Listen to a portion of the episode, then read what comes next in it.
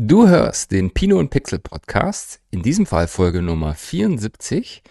Ich freue mich, dass du zu den Zuhörerinnen und Zuhörern gehörst. Wenn dir das taugt, abonniere uns gerne auf YouTube, folg uns auf Spotify oder Apple Podcasts, erzähl's deinen Freundinnen und Freunden, egal ob in der Weinbranche oder nicht, Genießer oder nicht, es geht alles ist kein Problem. Wir freuen uns über jeden, der das Ganze spannend findet. Wenn du das spannend und cool findest, freue ich mich zudem umso mehr, wenn du eine Bewertung auf Apple oder Spotify da lässt. Das zeigt uns zum einen, dass wir Menschen haben, denen das taugt, was wir tun. Zum anderen zeigt es auch anderen, dass das ganz cool ist, was wir hier treiben und hilft dem Kanal zu mehr Sichtbarkeit und ihn ein wenig zu pushen. Vielen Dank dafür und jetzt viel Spaß mit der Folge.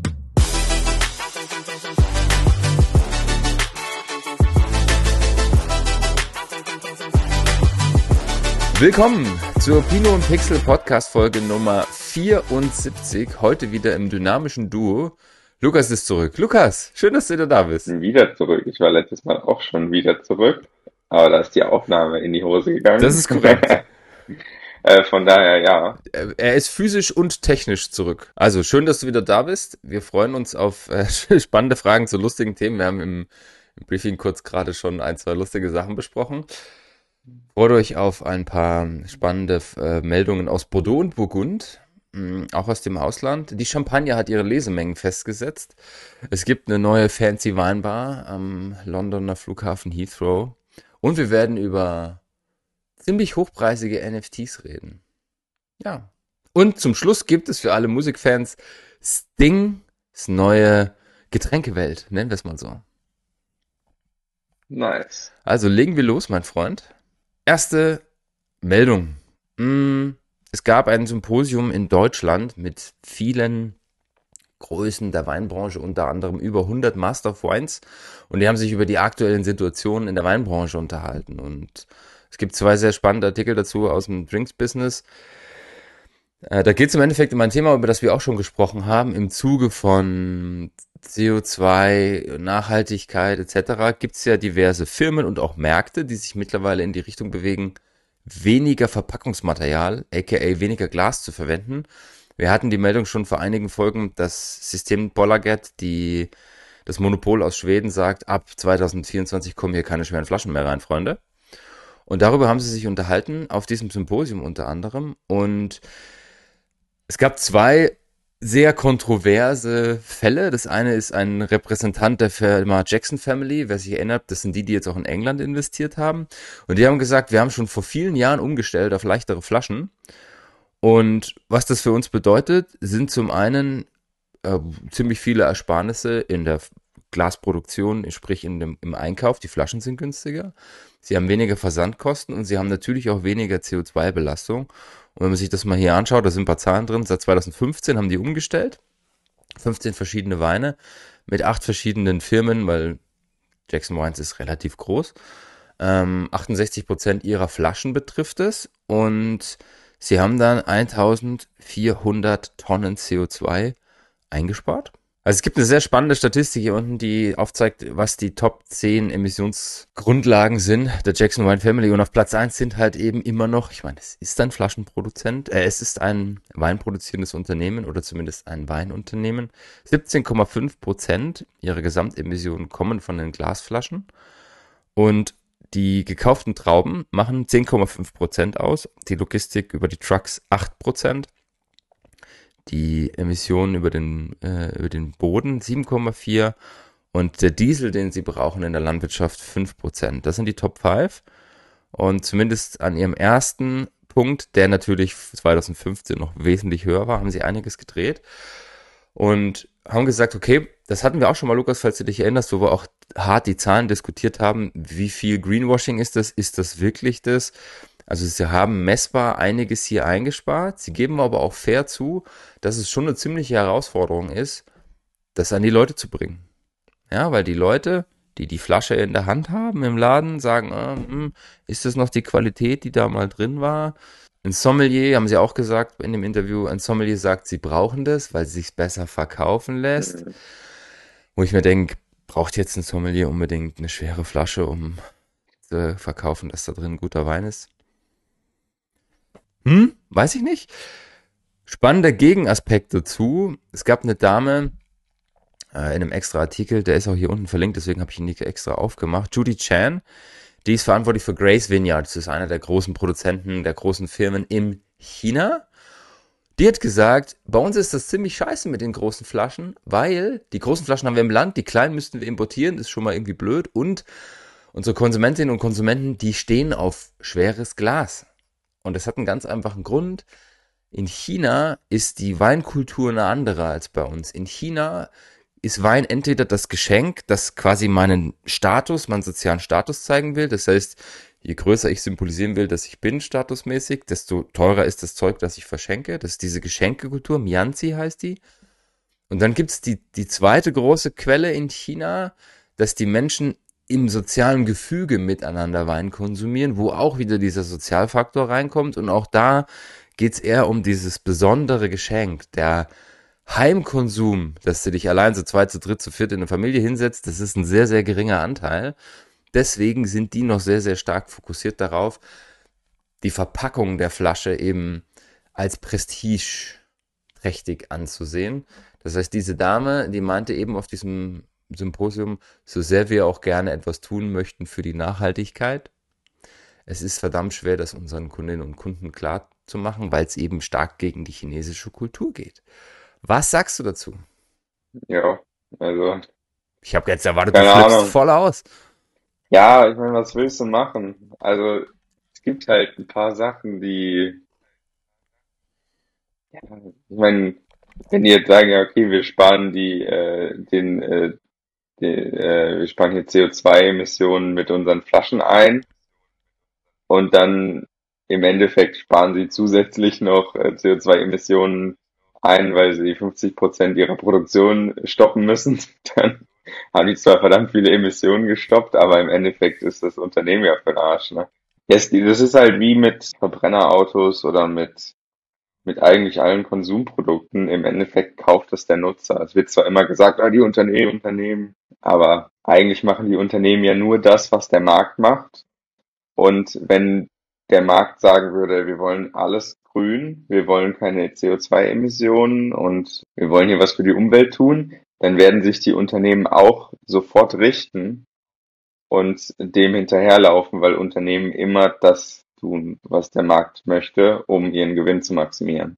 Unter der Bedingung, dass sie nicht Lügen und Greenwashing betreiben. Aber ansonsten, ja, entscheidet der Markt, würde ich sagen es ist ja Nachhaltigkeit, dieses Greenwashing ist ja ein Riesenthema. Und jetzt gibt's noch neue Trends, dass ich bestimmte Dinge unter der Haube mache, die ich gar nicht mehr nach außen kommuniziere, weil ich Angst habe, dass ich auf den Deckel kriege. Das war Green, Green Hushing und das entwickelt sich eben daraus, dass viele Unternehmen dafür an den Pranger gestellt werden, berechtigt oder unberechtigt, dass sie eben mit Nachhaltigkeit, mit Umweltbewusstsein nach außen in die Kommunikation gehen. Und es ist, für mich sind es zwei Seiten. Das eine ist natürlich, so viel wie möglich dafür zu tun, selbst als Unternehmen, Schritt für Schritt vor allem, in diese Richtung zu gehen und zu sagen, was kann ich vielleicht einsparen? Glas, Kunststoff, wo kann ich vielleicht mehr mit erneuerbaren Energien arbeiten und, und, und. Manchmal ist das teurer, manchmal dauert es. Und das Zweite ist, das, was du gesagt hast, ich muss ja trotzdem auf dem Schirm behalten, dass das wirtschaftlich nachhaltig bleibt. Ich kann von heute auf morgen alles umstellen, nur für mich wird es dann sehr, sehr teuer.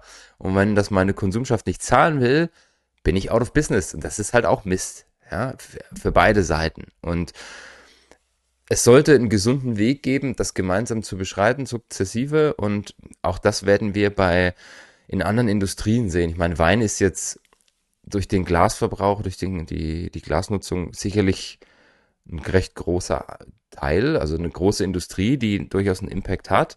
Wenn du jetzt mal die Transport- oder die Fahrzeugindustrie anschaust, die haben sicherlich auch ein, eine große Bürde zu schleppen und wir werden in den nächsten Jahren eine Umstellung sehen, aber wir können nicht von heute auf morgen alle Verbrenner ausmachen. Das geht halt nicht. Wenn ich nicht will, dass das hier alles völlig im Chaos endet. Deswegen finde ich einen Mittelweg sehr gut. Und das, was die Dame aus China gesagt hat, hat natürlich seine Berechtigung, das sukzessive zu machen und zu überführen. Ist so ein bisschen wie wenn du den Geschmack änderst in deinem Wein. Wenn du weißt, der Gaumen der Menschheit ändert sich und du änderst von heute auf morgen Hardcore von polierter äh, Zucht, Hefe, Ascorbinsäure, Produktion, alles auf diese Naturschiene, dann wirst du wahrscheinlich 70 Prozent deiner Leute verlieren. Wenn du das über viele Jahre machst, ich kenne ein Weingut, das das sehr erfolgreich gemacht hat. Die hat das über sieben, acht Jahre, haben die den Geschmack geändert und haben jetzt wirklich tolle Weine, die ähm, sehr viel naturbelassener, sehr viel bewusster auch hergestellt werden. Und über diesen schleichende Änderung ist es bei der Konsumschaft nicht so aufgefallen. Und so kann man das durchaus auch in China spielen, wenn ich sage, ja, wenn die nur schwere Flaschen wollen, dann mache ich halt über zehn Jahre jedes Jahr fünf Gramm weg oder zehn. Ja, aber da müsste ja der ganze Markt auch. mitspielen, oder? Also, dass die Taktik, die du genannt hast gerade, die ist wahrscheinlich eher um Stammkunden nicht zu verkraulen. Aber wenn es jetzt um Geschenke geht, also gerade bei Wein ist nicht so bekannt, oder? Also Weinmarken, also wenn, wenn man jetzt von Person A zu Person B eine x-beliebige Flasche Wein schenkt, aus dem hochwertigen Segment, die kennt trotzdem keiner außer du und ähm, ein paar andere Weinexperten. Ähm, aber so für die normalen Leute, für die steht da irgendein Name drauf und dann ist es halt eine schwere Flasche. Deswegen ist es Qualität. Das ist ja, glaube ich, der Punkt. Und auch wenn du das über zehn Jahre änderst, ist es dann halt immer noch eine leichte Flasche. Eine 0815 leichte Flasche. Vorher war es eine 0815 schwere Flasche. Und das ist die Aufklärungsarbeit, die wir leisten sollten, dass bestimmte Dinge in der Verpackungsart sicherlich Qualität suggerieren, dass ich die Qualität aber einfacher an was anderem erkennen kann. Einfacher vielleicht nicht, aber auch anders erkennen kann. Ja. Okay. Wir lassen das mal so stehen. Wir werden mit Sicherheit eine, Bewer eine Bewegung sehen in Richtung leichtere Flaschen. Vor allem, wenn Märkte, wie jetzt auch das Schweden ja vor kurzem bekannt gegeben hat, keine ganz schweren Flaschen mehr akzeptiert. Ich glaube, dass China ein bisschen länger brauchen wird, eben genau aus diesem Kulturthema. Das nächste Thema, was an was anknüpft, was wir letztens hatten, wir haben ja diverse Male über diese Upside Down Bud Light Story gesprochen, nachdem sie ihre Influencer-Kampagne so grandios in den Boden gesetzt haben. Sie haben ihren Platz verloren als bestverkauftes Bier, als beliebtestes Bier. Das sind so nur unter den Top 15 in den USA. Sie waren mal Platz 1. Und jetzt haben sie auch ziemlich viel an Umsatz verloren. Die Aktie ist nach unten gerauscht und jetzt haben sie bekannt gegeben, dass sie 2% ihrer Angestellten entlassen müssen, weil es eben katastrophal aussieht. 2% ist ja nichts. Das sind 400 Leute. Okay, also ich habe das hier jetzt ja in den ähm, Show Notes, also es sind keine Show Notes, äh, Pre-Show Notes gelesen und äh, 2%, also im Vergleich zu den großen Entlassungen, die man so hört, sind 2% ja wirklich nicht. Also irgendwie, man hört Microsoft 10, äh, irgendwie Twitter 20 oder so. Ähm, da sind 2% schon noch äh, schon noch gut dafür, dass sich der Aktienkurs halbiert hat. Oder? Also halbiert hat er sich jetzt nicht. Nur der Witz ist ja, also wenn du dir mal die, die Kausalkette dahinter anschaust, ja, sie haben eine Kampagne gemacht, eigentlich mit einem guten Zweck. Sie sind von einer Kultur, von einer Trinkkultur in den USA völlig zerlegt worden für diese Kampagne, was eh schon teilweise ziemlich absurd ist. Dann haben sie ihren Platz verloren als beliebtestes Bier, als bestverkauftes Bier, wo jetzt auf den Top 3 sowohl beim beliebten als auch beim Verkauf internationale Biere stehen. Also diese amerikanische Kultur, die so super treu ist, die hat jetzt plötzlich all ihre Lieblingsmarken fallen gelassen. Miller hat ja das gleiche erlebt. Und jetzt stehen da oben Guinness und äh, Corona und sowas und Heineken. Und dann hat sich das natürlich auf den Aktienmarkt ausgewirkt, natürlich auf den Wert der Firma. Und jetzt müssen die deswegen Leute rausschmeißen. Das heißt, wegen einer Social-Media-Kampagne werden jetzt 400 Leute entlassen. Das ist natürlich eine andere Relation als Google geht's nicht gut, marktbedingt und Amazon und wie sie alle heißen und sie machen große Layoffs. Das ist mir schon klar. Bloß wenn du mal die Kausalkette anschaust, was da passiert ist, was kulturell dann darauf geantwortet hat und was jetzt das Ergebnis ist, finde ich das schon ziemlich krass für die Branche. Stell dir vor, du bist Social Media Verantwortlicher in einem deutschen Weingut, machst, sagst dir, komm, ich habe hier einen netten Influencer, eine nette Influencerin, wir machen mal mit dir eine Kampagne und vier Wochen später muss das Unternehmen zwei Prozent seiner Leute entlassen. Ja, äh, also ich hatte einfach einen anderen Ankerpunkt gerade in dem Thema. Also ich habe mich, hab mich eher klar, so logisch. auf, keine Ahnung, 90 Prozent fokussiert. Ja klar, also die Auswirkungen sind schon krass eigentlich durch eine Social Media Kampagne. Aber im Endeffekt sind Social Media Kampagnen heutzutage schon genauso starke, ähm, genauso starke Strategieentscheidungen wie, ich meine, das ist ja schon für die Marke. Also du, das ist ja eine, ein Einschnitt ins Branding gewesen. Und Branding ist ja schon ein super starker Punkt in der Unternehmensstrategie. Also es wird oft so ein bisschen belächelt. Ja, der Social Media Manager, der da bei TikTok einfach nur rumtanzt oder so. Aber eigentlich hast du mit dem Branding-Posten schon das Segel in der Hand. Ja.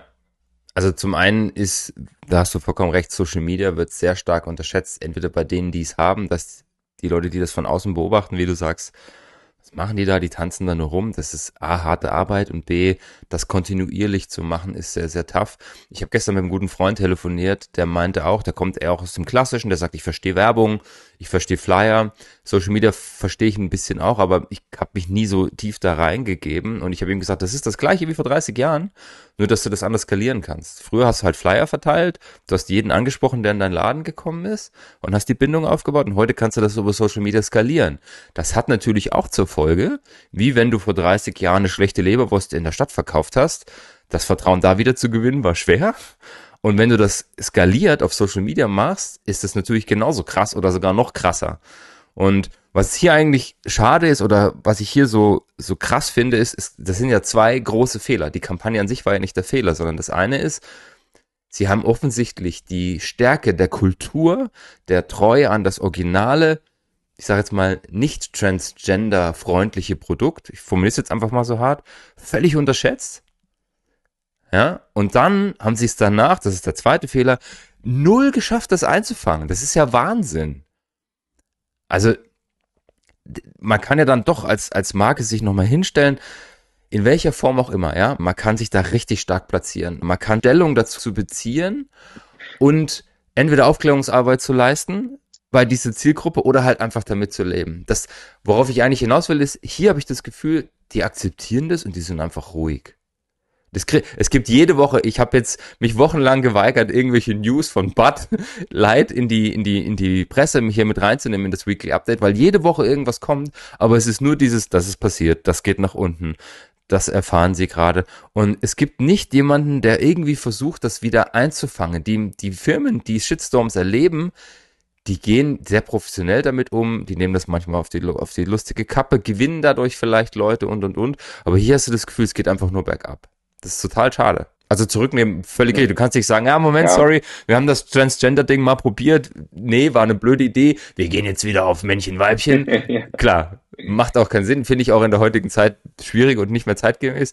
Nur, vielleicht hätten sie es anders spielen können. I don't know. Ähm, und das haben sie nicht. Ja, vielleicht haben die einen neuen äh, Strategen, äh, der die Sache regelt und er sitzt einfach aufs Vergessen. Weil im Endeffekt ist es das Beste, wenn die Leute einfach vergessen, dass das jemals mhm. passiert ist. Und äh, du, ich, weiß, ich stelle mir das so vor, weißt du, du kommst als der Mann, kommst du äh, zum Männerabend, machst dein Bier auf und dann sehen die, dass du ein Bad in der Hand hast und dann fühlst du dich direkt, ah, bin ich jetzt kein echter Mann mehr, weißt du? Weil die die Marke so versemmelt haben. Und um das zu vermeiden, kauft man dann kein Bad mehr, auch wenn man es gerne trinkt. Also um die Männlichkeit. Ich, ich weiß, was du meinst. Und, und das kriegt man, glaube ich, nur raus durch Vergessen. Ja, oder halt durch über Aufklärung, die halt einfach, die, die schwieriger ist nicht. und herausfordernder und länger dauert. Also Aufklärung, bis, bis die ganzen Vorurteile behoben sind. Ich glaube, das dauert auch in Deutschland noch zehn Jahre. Weil wenn du dir mal anschaust, AfD 25 Prozent, äh, es, ich glaube, es geht eher in eine andere Richtung. Ich glaube, den Leuten geht, gehen die Themen gerade ein bisschen eher auf den Keks, als dass man sagt, boah, ja geil, ja, das machen wir jetzt die nächsten zwei Jahre noch intensiver. Also ich bin mir sicher, mein Freund, wir werden Oder? noch häufiger was von Bud Light und Miller Light hören. Ja, ich äh, glaube auch. auch wenn die das nicht ja. wollen. Kommen wir mal wieder zu der düsteren Seite des Weins. Hm, Sagt dir Sherry Lehman zufällig was? Haben wir da schon mal drüber gesprochen? Das sind nicht die Lehman Brothers. Nee, der Name ist zwar verwandt, aber ja. Also, Sherry Lehman ist eine der größten Institutionen, ich mache mir das Video hier aus, wobei es ist jetzt hier gleich zu Ende, einer der größten Institutionen in der amerikanischen Weinbranche. Und zwar gibt's die seit den 30er Jahren. Ist eine in, mitten in New York City ein Weinladen, wo viele, viele Jahre sehr, sehr gute, hochwertige Weine kaufbar waren, die auch teilweise schwer zu kriegen waren. Also die haben eine ziemlich lange Geschichte und 2008 hat der damalige Besitzer, der ist hier unten drin, ähm, der nette Herr hier, Michael Aaron, hat 2008 seine Anteile der Firma verkauft an zwei junge Unternehmer, die versprochen haben, das Prestige und so weiter dieses Ladens weiter zu pushen, nach vorne zu treiben. Also nur, nur um das einzuordnen, das war die Adresse. Wenn du ein Petrus, ein Dom Perignon, ein Röderer Kristall, wenn du einen hochwertigen, exklusiven Wein gesucht hast, bist du zu Sherry Lehman gegangen in New York. Und die hatten auch teilweise sehr faire Preise. Hier sind so ein paar Beispiele drin. Da hast du 1982er Mouton Rothschild. Du weißt es, viele der Zuhörerinnen und Zuhörer wissen es auch, 82 besonderer Jahrgang. Den hast du damals dort für das Case, die Kiste, für 800 Dollar gekauft und hast sie dann ein paar Wochen später, das ist das Beispiel hier drin, wieder für 1000 Dollar verkaufen können. Das heißt, du hast sie dort schon günstiger bekommen als der Markt. Du bist überhaupt rangekommen. Gerade in den USA ist es gar nicht so leicht, wenn du jetzt mal die Oversea-Geschichte mit reinnimmst. Nur kurz zum Verhältnis. Die heutige Kiste 82er Mouton kostet zwischen 6.000 und 10.000 Euro. Also da ist ein bisschen Price Jump noch drauf. Dieser nette Herr hier hat auf jeden Fall das Erbe seines Vaters verkauft 2008 an zwei Unternehmer. Und die beiden haben versprochen, dass sie damit weitermachen. Und die sind jetzt in die Schlagzeilen gekommen. Da hat man vor ein paar Wochen schon mal kurz die Meldung dazu. Die haben ihre Lizenz nicht verlängert, ihre Alkohollizenz, und haben trotzdem weiter fleißig Alkohol verkauft. Jetzt würdest du dir denken, ja, okay, paar Prozent Alkoholsteuer, die da fehlen. Wir reden von fast drei Millionen Dollar, weil da doch ziemlich was umgesetzt wird, die der Staat von ihnen gerne gehabt hätte. Einer von den beiden ist der Herr Gilmer hier. Äh, in der Mitte übrigens die goldene Verpackung da, das ist Röderer Kristall. Und rechts ist Dom Perignon, das was so ein bisschen aussieht wie ein Ritterrüstungsschild, die Flasche. Das sind so sehr prestigeträchtige Schaumweine und Chris Green und Scheider Gilmer sind eben vom Staat jetzt quasi, also kurz und bündig, der Staat hat die Bude zugemacht, weil sie ihnen drei Millionen Dollar, hier steht 2,76 Millionen Dollar in Alkoholsteuer schulden. Dazu gibt's einige Konsumentinnen und Konsumenten, die jetzt Sherry Lehman verklagt haben, weil die sagen, ey, die haben uns die Weine nicht geliefert. Ich habe mir hier ein paar hundert Dollar Weine gekauft. Der eine hat sie verklagt wegen 800.000 Dollar, die er gekauft hat, aber nicht bekommen. Und jetzt nehmen sie den Laden halt auseinander seit Mitte Februar. Also Ende Februar hat er die Lizenz verloren und seitdem geht das alles hin und her. Jetzt ist das Ding zu und jetzt kommen immer mehr Dinge ans Tageslicht. Unter anderem haben sie jetzt einen Keller durchsucht, so einen geheimen Keller, weil sie glauben, dass sie da noch irgendwelche wertvollen Flaschen versteckt haben. Und der arme Herr hier, Michael Aaron, ist natürlich todtraurig, weil das Erbe seines Vaters da so ein bisschen drunter leidet. Und zum anderen, weil das wirklich eine Ikone ist in der Weinwelt die da jetzt verloren gegangen ist. Traurige Geschichte. Ja, sowas müssen wir leider auch mit aufnehmen. Und das Gute daran ist, dass Fraud, Beschuss, Betrug doch sehr häufig auffliegt in der Weinwelt. Deswegen nehme ich sowas immer ganz gerne mit rein. Mhm, dafür wird es aber noch sehr häufig probiert. also, bist du da mal gewesen in dem äh, Store? Ich war ja noch nie zu Lebzeiten in New York selbst war schon oft in den USA, habe es noch nie nach New York geschafft und das wäre eine der Adressen gewesen. Also es gibt so ein Top 5 Adressen auf der Welt, die bei mir auf der Liste stehen, wo ich sehr, sehr gerne mal hin möchte. Sherry Lehman war einer davon. Ja, dann. Ich werde mir sicherlich den Laden mal anschauen, weil das hat schon so einen Namen, ne? So, und da bist du dann auch bereit, diese Sehenswürdigkeitsgeschichte äh, mitzutragen, finanziell. In, in, in England gibt's diese weltberühmte Bar, das Noble Rod, und letztes Jahr habe ich mir ja da, das habe ich dir erzählt, wo wir über die mhm. Reservierung mhm. gesprochen haben. Wir haben ja da reserviert zu zweit für 100 äh, Pfund. Wenn wir nicht hinkommen, müssen wir 100 Pfund zahlen. Und wir waren dann dort und das war ein sensationeller Abend. Nur, das steht halt auf der Liste und Sherry Lehman stand auch drauf. Dann gib Gas bei den nächsten Dingern. Nicht, dass die auch noch wegrauchen. ja. Bleiben wir gleich bei den traurigen Meldungen, auch das aus Bordeaux wieder mal, nur dafür kam Bordeaux diesmal nichts. Graf Alexandre de Lursalus ist verstorben. Jetzt wirst du dir denken, Gesundheit? Ja, ist ein durchaus äh, herausfordernder Name. Der gute Herr ist äh, im Alter von, ich glaube, 86 Jahren verstorben, 89 Jahren verstorben. Und warum ist dieser Mann so bekannt in der Branche? Der hat über 30 Jahre das Weingut Chateau d'Yquem verantwortet und auch im Weinkeller da sehr viel Einfluss gehabt. Chateau d'Yquem ist eines der prestigeträchtigsten, bekanntesten Weingüter der Welt. Ist ein Süßwein aus dem Bordeaux. Der ist dafür bekannt, dass der über 100 Jahre alt werden kann. Warum funktioniert das? Ein Wein, der unglaublich hohen Alkohol mitbringt, wenn er fertig ist, unglaublich hohe Säure, einen hohen Zuckergehalt und im Holzfass reift.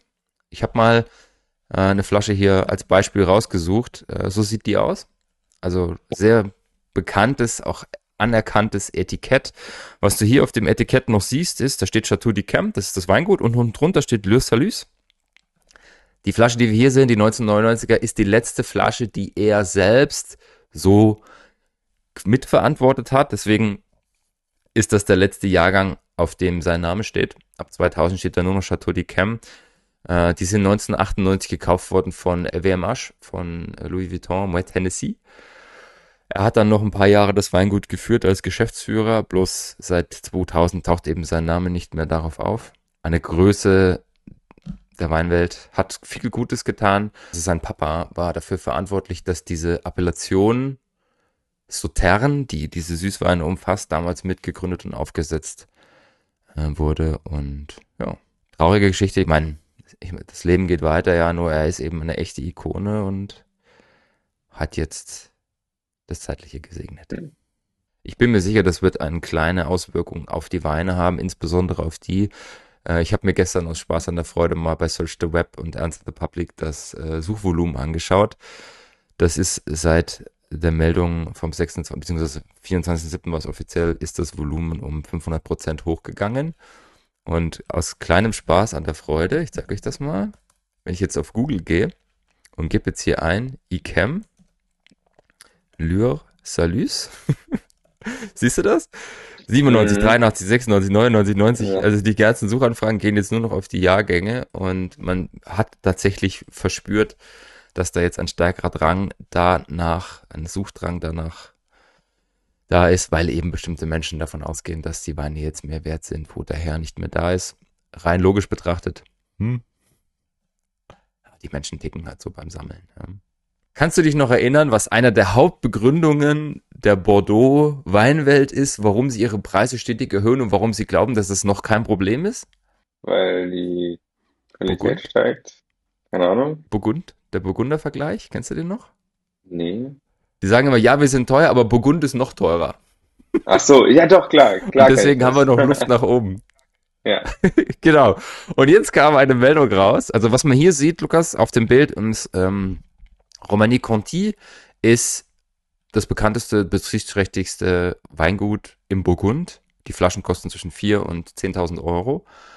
Und jetzt gab es eine Meldung von LiveX. Äh, Burgund Grand Cru Preise fallen ins Bodenlose. Also ins Bodenlose nicht, aber sie sind teilweise um 20 Prozent gefallen.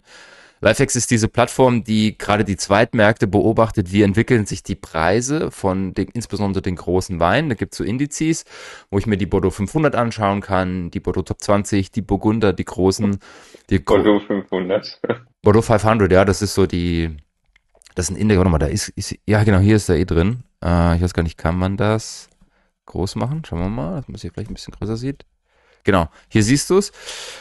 Über den Jahresverlauf ähm, wenn man von 100% ausgeht, wie die Preise gefallen sind und die Aggregation hier oben, das Lilane ist Rhône, das Blaue ist Bordeaux Legends, also das sind die 40 großen und Burgund ist das grüne Bordeaux 100, äh, Burgund 150. Schau dir das an, ja, also das sind diese 8%, die in dem Artikel stehen, die sie nach unten gefallen sind seit Jahresbeginn. Und man sieht auch an einzelnen Preisen, von großen, die durchaus sehr, sehr plakativ und am Markt bekannt sind, dass es stufenweise nach unten geht. Klar, die Leute wollen weniger kaufen, sie haben weniger Geld, weniger Kaufkraft, diverse andere Gründe, die noch mit reinlaufen, auch das Thema mit dem Krieg. Und das Lustige ist, in diesem Artikel sagt natürlich der nette Herr, der da gefragt wird dazu, äh, ja, wir merken, dass es schwierig wird. Ja, wir sind acht Prozent gefallen in den ersten sechs Monaten, manche Weine über 20%, aber irgendwann wird wieder der Punkt kommen, wo wir sagen, es ist a good time to buy.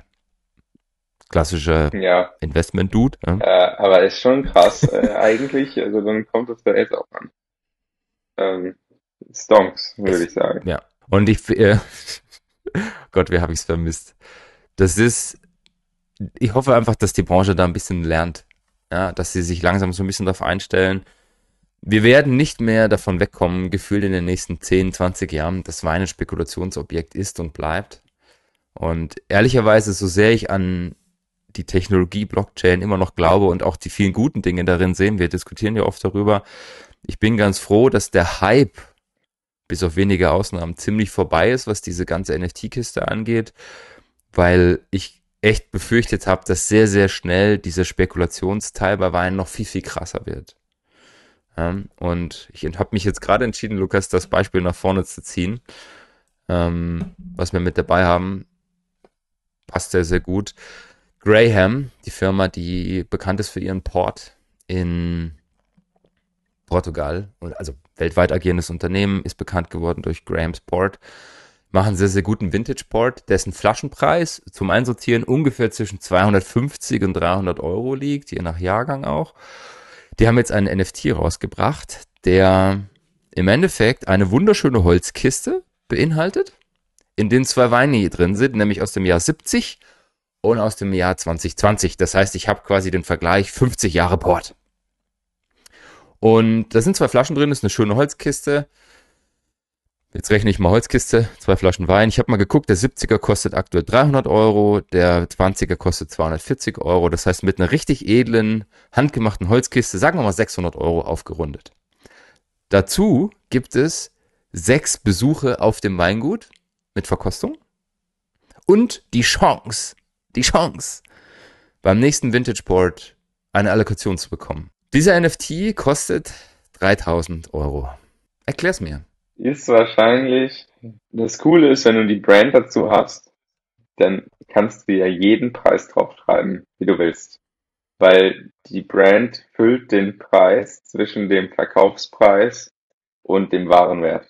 Aber dafür brauchst du auch die Brand. Also bin ich, Also das ist der eine Punkt. Ne? bin ich, Also ist die Brand wertvoll genug, die 3000 Euro voll zu machen. Und in dem Fall kommt der NFT noch dazu. Also ne, der NFT wertvoll genug, um den Preis voll zu machen. Aber ich meine, der NFT bringt ja einen, einen messbaren Wert. Das welchen? ist dann wahrscheinlich die Innovation, die mit in die Brand einfließt, oder? Ich glaube, das ist die Hoffnung. Jetzt kommt ja zwei Punkte dazu. Das eine ist, also dieser Ansatz, den du gesagt hast, dass die Marke mit im Preis integriert ist, 100%. Das ist der Grund, warum eben Produkte, die vergleichsweise eine Qualität haben von X durch eine Marke, viel höher angesetzt und verkauft werden können. Deswegen wird ein Rosé, der vielleicht im Vergleich 10, 12 Euro in der Qualität kosten würde, von Perrin als Miraval für 20, 25 Euro verkauft. Da ist die Marke dabei, dann zahle ich das mit. Nur dann zahle ich dieses Produkt, weil es dieses Produkt so nicht gibt. Ja? Sonderedition, bla bla bla. Hier habe ich zwei einzelne Produkte, die existent sind, die ich einzeln kaufen kann, in eine Holzkiste packe, hinten dran einen NFT schreibe, der by the way verbrannt wird, wenn ich die Flasche öffne. Hm? Und Wie funktioniert das eigentlich? Wie ist das gelöst? also wie es bei denen gelöst ist, kann ich dir nicht sagen, weil ich, also du weißt, ich ähm, bin ja ganz gut verbandelt mit WAR-ID, die auch die, die, die Verschlüsse gemacht haben, die Chips, die intelligenten Mhm. Korken, nennen wir es mal, für den Winey Art Club und für die Flaschen dahinter. Und die sind auch ab und zu im Austausch mit Club Divan, die das hier auch unterstützen. Ah, Die reden nicht darüber, wie das funktioniert. Ähm, das ist sehr schade. Vielleicht gibt es mittlerweile eine offizielle Meldung. Ich habe noch keine gesehen.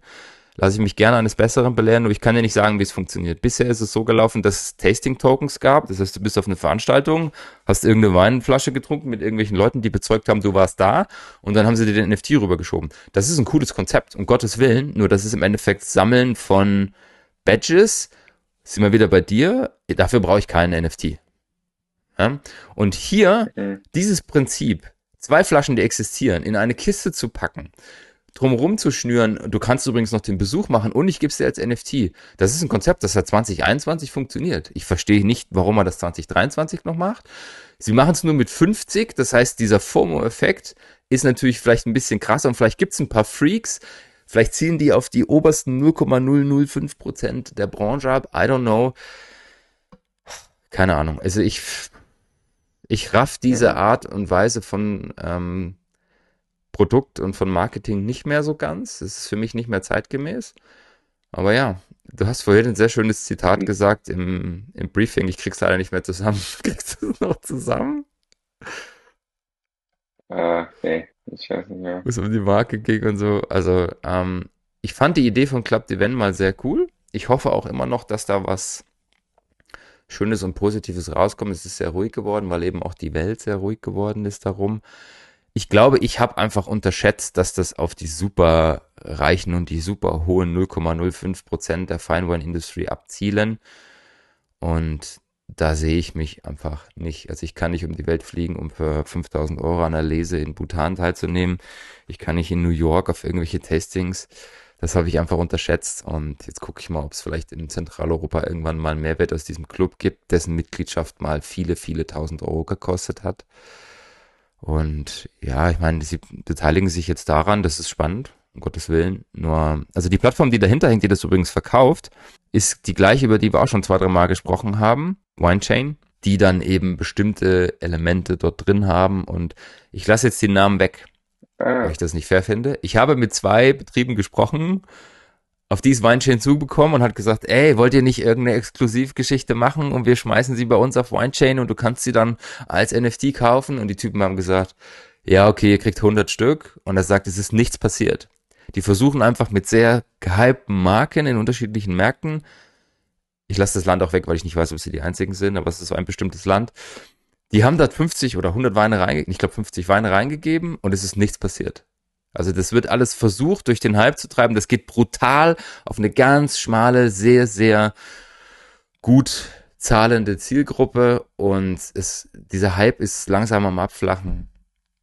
Ja, I don't know. Man könnte sich natürlich daran setzen und wirkliche Mehrwerte bieten. Ganz ehrlich, Lukas, das, was wir hier sehen, ist ein Produkt, das von einer Firma kommt, das zusammengestellt wird, wo ich zusätzlich die Möglichkeit kriege zu einem Besuch auf dem Weingut. Da kann ich auch eine Weinpatenschaft verkaufen.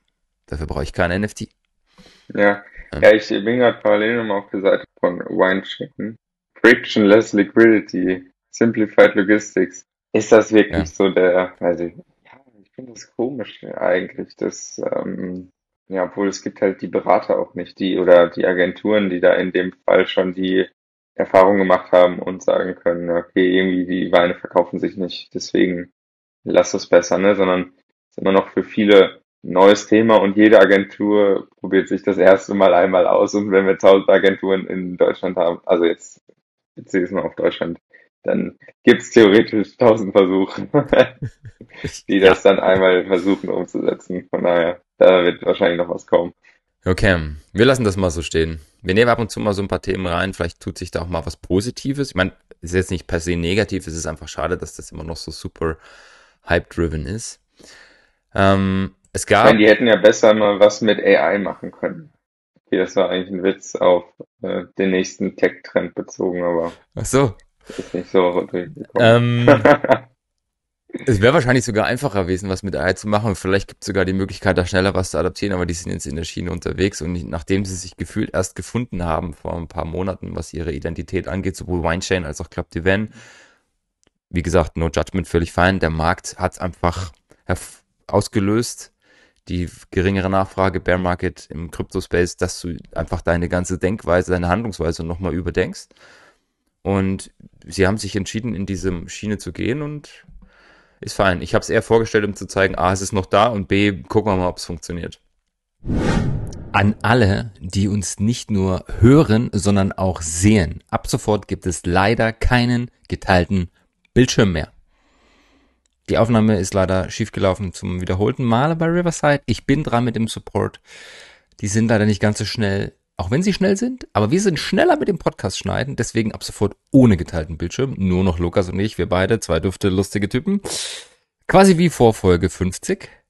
Also weiterhin Viel Spaß mit uns beiden. Die Europäische Kommission für äh, Landwirtschaft hat laut dieses Artikels äh, ein paar Richtlinien rausgegeben, um, sagen wir mal, dem verschobenen Levels in der Landwirtschaft in den unterschiedlichen Ländern Herr zu werden.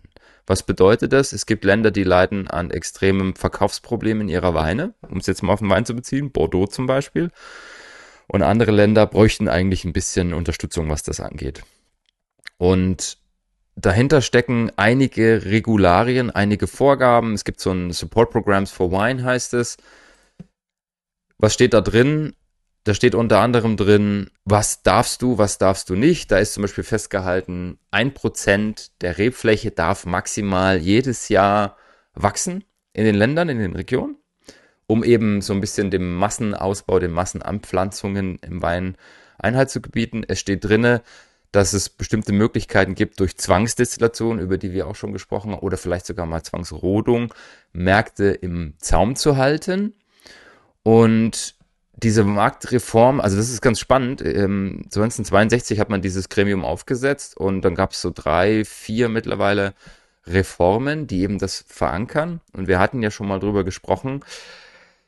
Jetzt gab es 2023 eben die Feststellung in Bordeaux, in Spanien, in Deutschland. Die Zahlen sind äh, sehr, sehr krass, die da festgehalten sind. Ich mache die mal kurz auf. In Portugal rechnet man in den nächsten Jahren mit 34 Prozent weniger Absatz der Weine das sind Prognosen. In Deutschland mit 22, in Frankreich mit 15, Italien mit 7 und Spanien mit 10 Prozent. Und wenn die wissen, was die produzieren und was die tatsächlich dann verkaufen, dann kommt es zustande, wie wir es letztens schon hatten in Spanien, Italien, Frankreich, dass du teilweise 10% mehr produzierst jedes Jahr, als du verkaufst, dass dann alles in den Kellern landet. Das heißt, du hast eine Überproduktion und du musst dem Ganzen irgendwie Einhalt gebieten. Und deswegen gibt es eben jetzt das Angebot und später dann vielleicht sogar mal Verpflichtungen in die Richtung der EU. Schaut doch mal, Zwangs zu destillieren. Und das erste Land, das das gemacht hat, ist das Land, das hier mit 34 Prozent gelistet wird, nämlich Portugal. Krisendestillation. 24.07. gab es die Meldung, knapp vier Wochen nach dem Artikel. Äh, nach, durch den Nachfragerückgang, der prognostiziert wird von der EU, äh, 34 Prozent gibt es jetzt Zwangsdestillation. Dafür wurden 20 Millionen Euro zur Verfügung gestellt im, im, im Lande Portugal und die machen daraus dann Biokraftstoff, weil das weißt ja selber, ne, Desinfektionsmittel. Hm? Und pass auf jetzt, wir reden von DOP und IGP-Weinen. Also das sind die Qualitätsweine. Wir reden nicht von Tafelwein, wir reden nicht von hier Tetrapack, wir reden von Qualitätswein. Und das wird nicht das letzte Land sein, das das jetzt tut. Wie läuft das ab? Das ist ganz cool hier drin erklärt. Ähm, wir verlinken die Dinge alle in den, in den Show Notes. Äh, da gibt's Regularien, die sagen, ab einem bestimmten Punkt bieten wir das an, wir subventionieren das und es gibt natürlich bestimmte Prüfkriterien und es gibt auch Preise, die dafür festgelegt sind. Also sie wollen natürlich verhindern, dass jetzt nicht irgendjemand sagt, ich mache jetzt Zwangsdestillation und ich gebe da irgendeinen Schund rein, sondern es gibt eben die Vorgabe, bestimmte Qualitätsstufen dürfen nur zwangsdestilliert werden und es wird sich an dem letzten Preis orientiert. Also nicht an irgendwelchen Prognosen, sondern am letzten Preis, dass da eben kein Schindluder getrieben werden kann. Portugal, Frankreich, Spanien. Ich bin gespannt, wann das in Deutschland kommt, weil, wenn du dich erinnerst, Deutschland. Ja. ja steht hier. Habe ich mir gerade auch gedacht. Platz zwei. Ich habe immer, wenn ich das Wort höre, habe ich riesige Fragezeichen im Kopf. Was ist dein größtes Fragezeichen? Theoretisch müsste man ja einfach weniger produzieren dann. Oder man ist dazu gezwungen, weniger zu produzieren, wenn man es nicht absetzen kann. Nee, Zwangsdestillation, war das nicht Zwang? War das nicht irgendwie von der Region auferlegt? Deswegen, also da sind die Fragezeichen. Ich glaube, das lese ich mir nochmal alleine durch. also du hast schon recht, ähm, Zwangsdestillation ist vielleicht auch eine irreführende Übersetzung, vielleicht auch ein Begriff, den ich falsch gewählt habe. Der offizielle Begriff dafür ist Krisendestillation. Zwangsdestillation hat, boah, ist das eine gute Frage, ob es das offiziell schon mal so gegeben hat. Also Crisis Distillation ist der offizielle Begriff, der auch in der EU verwendet wird, wo man sagt, man hat eben eine Überproduktion reaktiv auf den Markt.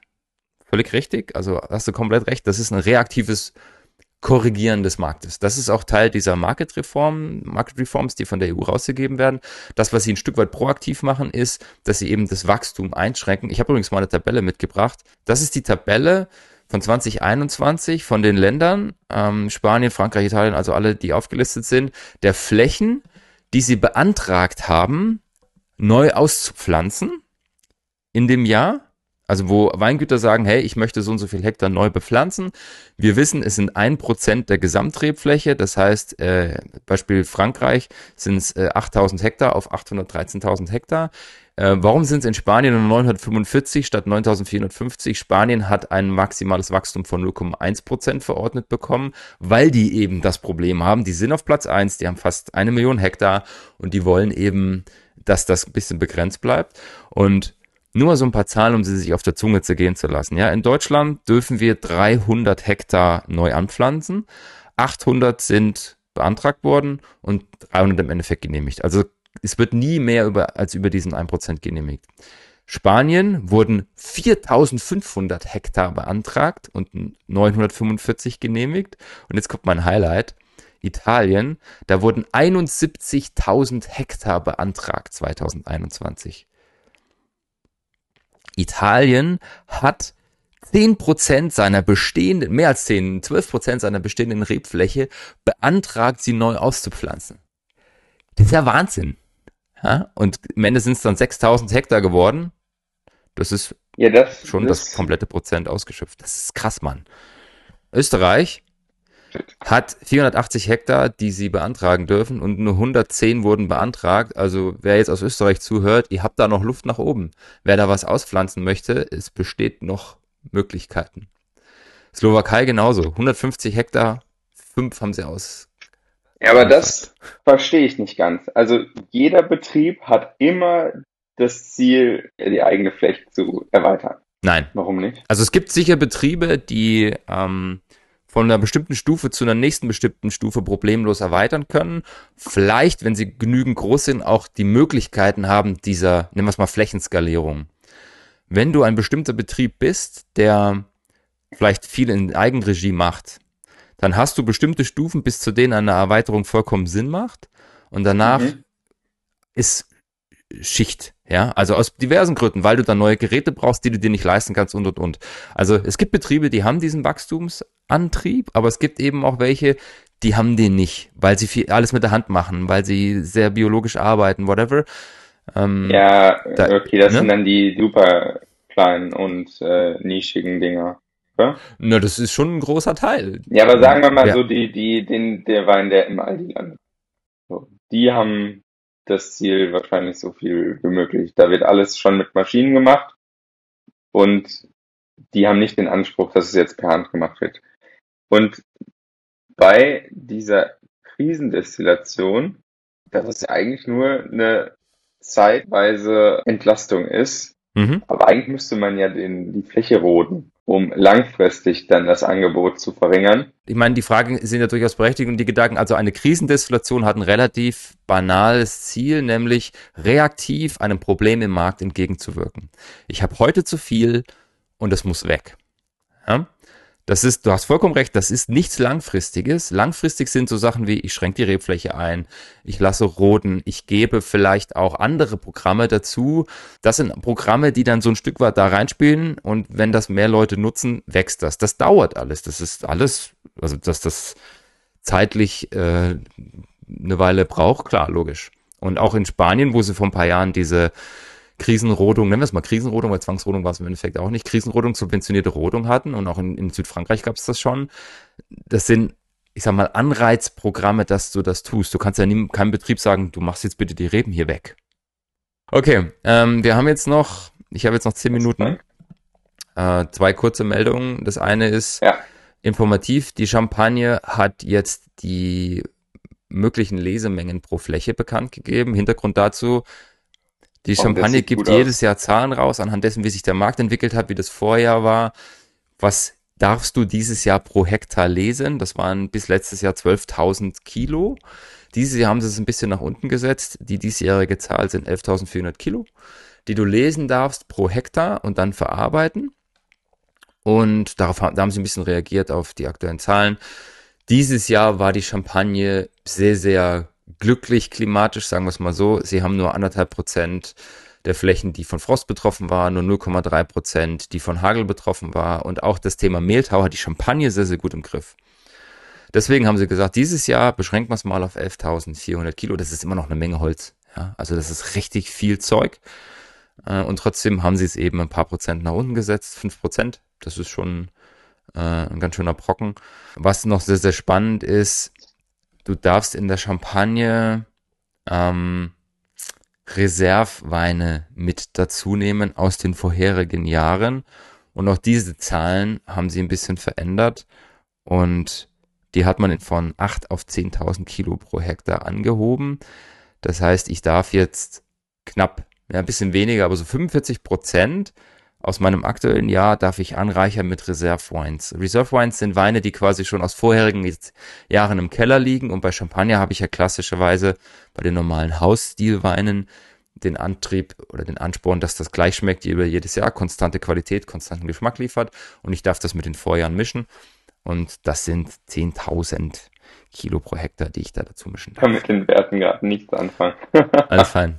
Also ähm, vielleicht in Relation gesetzt, 10.000, also 10 Tonnen pro Hektar ist eher was, was Richtung Massenproduktion läuft. Und das ist auch die absolute Obergrenze, ja. Also wenn jetzt die Champagne sagt, 11.400 Kilo darfst okay. du auf den Hektar lesen, dann ist das eher Einstiegsqualität.